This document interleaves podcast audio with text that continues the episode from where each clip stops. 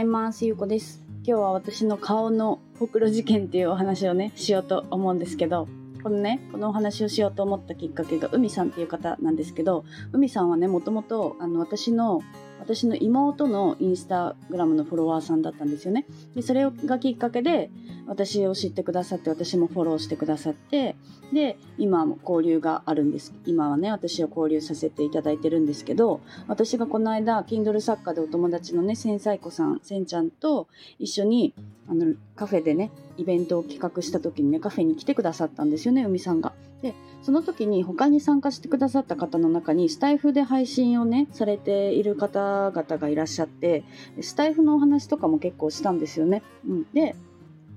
まあなんかその発信の魅力というか、まあそういうお話も結構するタイミングがあってで私自身はねなんかその自分の経験が誰かの役に立つからこう発信をしていくとねなんかこう面白い面白いっていうことをねお伝えさせていただいたんですけど、まあ、それからねそのカフェのイベントがきっかけでノートとあと音声配信をね海さんは始められていてでねそれから私も聞かせていただいてるんですけどねこの間自分がどうしたいのかが一番大事っていうお話をねされていたんですよ。でその時にあこの海さんの配信はあの概要欄のにリンクを貼って置くんですけど海さんがねそのあのその時にほくろが顔にね大きなほくろがあってなんかそれがコンプレックスだったっていうお話をされていたんですよね。で周りのお友達とかからはなんかこう可愛いじゃんとかねあの言われていたらしいんですけどもう自分自身はすごく気になっていてでほくろをねあの取ったらしいんですよね。で実際に取った時になんかそうやってね昔そうやって可愛いじゃんって言ってくれた人たちもなんかほくろを取ったっていうお話をしたらねえああったっけ？みたいなね。なんかそれぐらいの認識だったみたいなことを言われていてなんか他の人ってそうやって自分のことをあんまりそこまで気にしてないし見ていないから自分がやりたいと思うことをやった方がいいっていうお話をされていたんですよね。うん、でその時にね私もすごく共感をしてなんか本当にね人って全然自分のこと見てないんですよね、うん、だからあんまりなんかその周りの目って気にする必要ないなって私は最近すごく思うんですけどなんかそういう風に服装とかねメイクとかやりたいと思ったことはやった方がいいってねそういうことをお話しされていたんですよ。でそれにすごく共感をして共感をしたからコメントをさせてもらったんですけど私はねなんかそのちょっとこれはすごくなんか申し訳ないんですけどその共感よりも私はそのほくろの除去をしたことが私もありますよっていうことをね言っちゃったんですよね。なんかその共感したことがすごいこう遠くの方に行っちゃったみたいで申し訳なかったんですけど共感はね本当にすごくしてで、そのね、ほくろを私も取ったことありますよっていうね、あの、コメントをして、なんか私もなんかこう、いつか、あ配信でこのほくろのお話してもいいかなと思って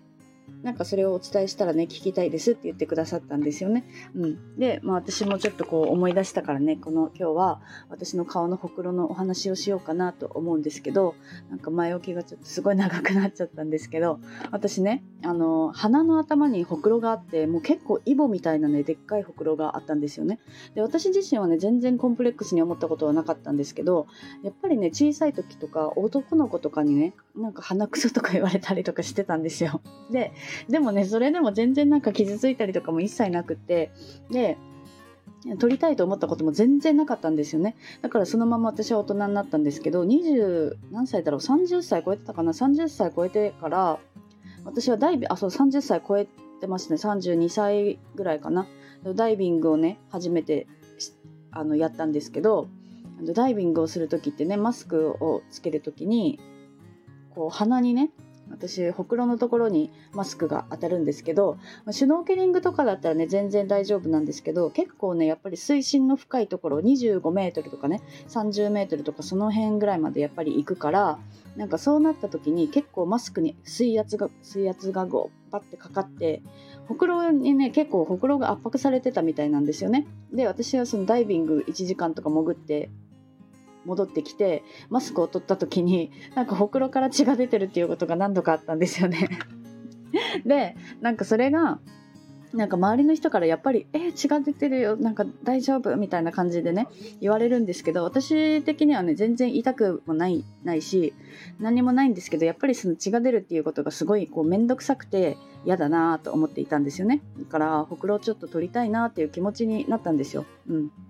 でそこからなったんですけど結局ねなんかほくろ取るのって意外とお金がかかるんですよね。で私みたいなほくろのすごい大きいサイズだと5000円とか1万円とか1個のほくろを取るのにかかるんですよね。でなんかえー、別にそんなにわざわざそんなお金を払ってまでしなくてもと思ってまたそのままね時が流れていったんですよね。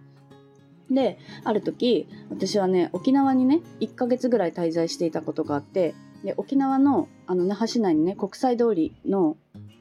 ところに猿が見れるレストランみたいなところがあってなんかご飯屋さんなんですけどそこの横に飼育室があってねリスザルが飼われていたんですよね。でなんかリスザル、まあ、ちょっと見てみたいなと思ったからそこのレストランにご飯を食べに行ったんですけどご飯を待ってる間に待ってる間か食べたとかちょっと忘れちゃったけどあの猿を見ますかってリスザル見ますかって言われて飼育室に入っていいですよって言われたんですよねそのスタッフの人と一緒に。で飼育室に入った時にまなんかこの流れで話したらもうすぐ多分予想はついてると思うんですけどあの猿をねあの猿に餌をあげたりとかしてたんですねリスザルに。でそしたらね私の肩にね乗ってきたんですよそのリスザルが。で私はねあの昔石垣島にも行ったことがあって石垣島でもねそういうなんかリスザル園みたいなところがあってなんかリスザルほんと10匹ぐらいにね肩に乗ったり体に乗られたりとかっていうのを体験してたから全然怖くなかったんですけどなんかその時にそのリスザルがねふと私のそのほくろを掴んできたんですよ。手でね。手で掴んできてなんかすめっちゃ可愛いと思って私はねあのすごい余裕もあってその時はねあの自撮りをしてたんですよ。そのリスザルと私みたいなそのほくろにを掴まれた写真とかも今もあるんですけどでそれをねあの撮っていたらその次の瞬間そのねリスザルが私のほくろをガブッと噛んだんですよ。でまあ、その後ピッてどっか行っちゃったんですけどそしたらねあのものすごいあの血が出てきたんですよねほくろから。でほくろってねあの噛まれても全然痛みがなかったんですよ。多分ほくろ自体には神経が通ってないみたいで噛まれた痛みは全くなかったんですけどねもう血がだらだら出て止まらなくなっちゃってスタッフの人もびっくりして「すいません」みたいな感じで言われておしぼりをもらってで血を止めたりしてたんですけどねもう本当に全然止まらないしなんかちょっと怖くなってきてやっぱり猿に噛まれたっていうのがね怖かったから私はちょっと病院に行きますっていう話をしてで病院に行ったんですよね。うん、でなんかそのスタッフにはワクチンも打ってるからその狂犬病とかの恐れはないですよって言われていたんですけど、まあ、一応そういうこう全部を病院でお話しして多分破傷風だったと思うんですけどねそういうなんかこう注射を打ったんですよね。うん、で注射を打ってこれで全然大丈夫です問題ないですって言われたから行ってたんですよ。うん、でその後にあの病院の代金はね請求していいですよって言われたから請求をしたんですよね。うん、でそれでお金は戻ってきたんですけどその私はねもう何日か後2日後3日後ぐらいにあのそのまま沖縄から私はタイに行くもう予定が決まっていたんですよね。でそのまま私はタイに行ったんですけどその時にねあのチェンマイでコムローイっていうもう結構有名なんですけどねあのラプンツェルの舞台にもなったって言われていてあのランタンをあげるフェスティバルがあるんですけどねそのコムローイのお祭りに私は参加したんですよ。でその前にその沖縄にいた時に私はほくろを取りたいなと思ってたからあの病院だったかなんかこう美容外科みたいなところにね電話して聞いたらやっぱりそうやって1万円ぐらいかかるって言われたんですよね。うん、でなんかその時も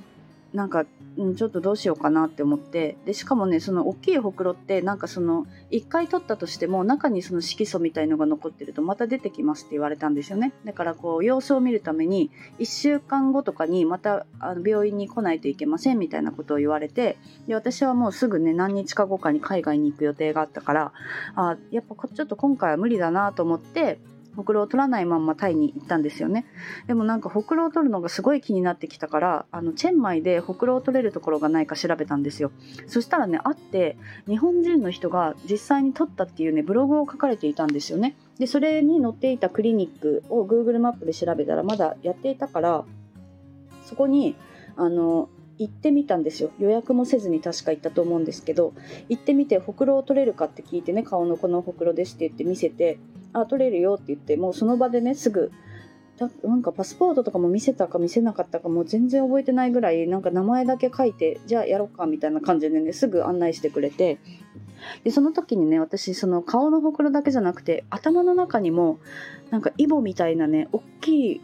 本当にこれはほくろじゃない多分イボがあったんですよ。でそれもね私はずっと昔から気になっていてでもなんかその取るっていうこともね考えたことはなかったんですけど毎回私美容室に行くたびになんかこのブラシがね美容師さんがこうブラシをした時にガッてそのイボに引っかかってえなんかありますよみたいな。なんか痛くなかったですか？すいませんみたいなね。でちょっと見ますか？鏡でとかいう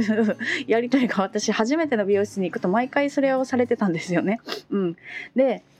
痛くもないし気にならないけどなんか毎回そうやって美容師さんに言われるのがすごい嫌でであの取れ取れるならこれも一緒に取りたいなと思ってね聞いたんですよねこれも取れるかって言って見せてでそしたらいいよって言われてでしかもチェンマイのほくろ取りねものすごい安かったんですよ。なんか鼻のねほくろ多分日本だとほんと5000円とか1万円するやつがチェンマイだとね500円ぐらいで取れたんですよね。500円か1000円ぐらいで取れたんですよ。でその頭の中のイボの方は、まあ、大きかったから2000円ぐらいだったかなと思うんですけど全部で3000円ぐらいで取れたんですよね、うん、で麻酔をして冷やした後に麻酔をしてでそのもそのままレーザーで焼くみたいな手術手術っていうかもう本当に治療だったんですけどでそれをねあの太った後のほくろとかもね大きかったから見せてもらったりとかしてで無事にほくろが取れたんですよね。で今もなんかその顔にあとはまあ残ってるけど全然なんかその言わないと分かんないぐらいだからね。まああの取ってよかったなと思ってうん。あの猿のおかげでね私はほくろを取ることができたんですよね。